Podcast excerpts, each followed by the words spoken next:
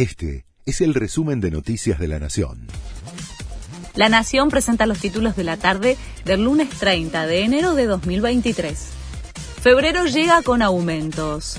El mes estará marcado por la suba de tarifas de luz y gas, medicina prepaga, nafta, alquileres, empleo doméstico y telefonía, televisión e Internet. Los aumentos en los distintos servicios y rubros complican los planes del gobierno para frenar la escalada de precios. Piqueteros oficialistas ya controlan precios en los supermercados. Se trata de una agrupación cercana a Juan Grabois que comenzó con las recorridas en la ciudad de Buenos Aires y el conurbano.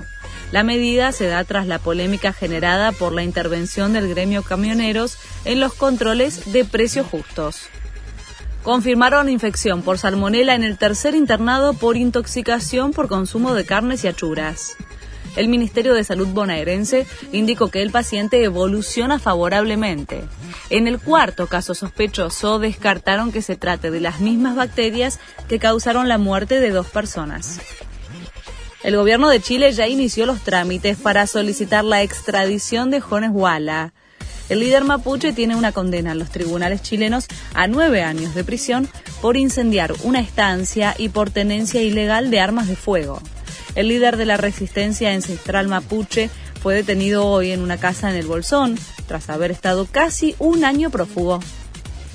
Messi habló por primera vez después de levantar la Copa del Mundo.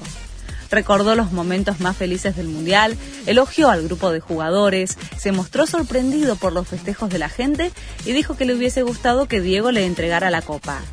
Al Messi del pasado le diría que nunca renuncie a su sueño, porque al final va a haber un final feliz, dijo el 10. Este fue el resumen de Noticias de la Nación.